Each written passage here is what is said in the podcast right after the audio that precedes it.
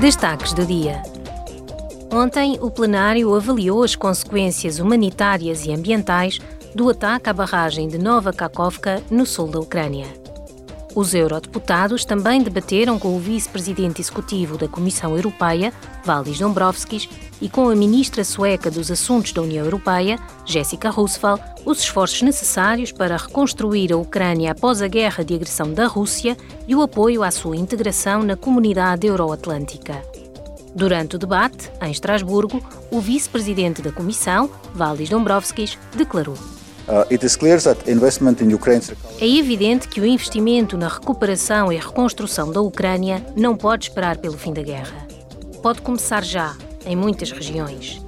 Apoiar a recuperação implica apoiar a atividade económica, as pessoas com necessidades críticas e as infraestruturas de base, fundamentais para a tão necessária estabilidade e crescimento. All vital for much needed stability and growth.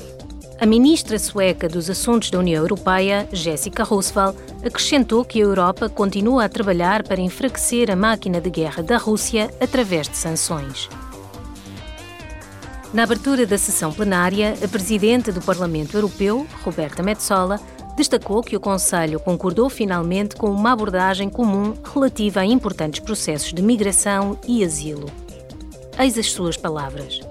I am convinced that we can find a way forward Considero que podemos encontrar um caminho a seguir e que as pessoas em toda a Europa esperam um caminho que seja justo e humano com aqueles que precisam de proteção, firme com aqueles que não são elegíveis e duro com os traficantes que exploram os mais vulneráveis.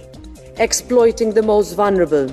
Roberta Metsola acrescentou que o Parlamento está pronto para negociar no sentido de alcançar um acordo antes do fim do atual mandato.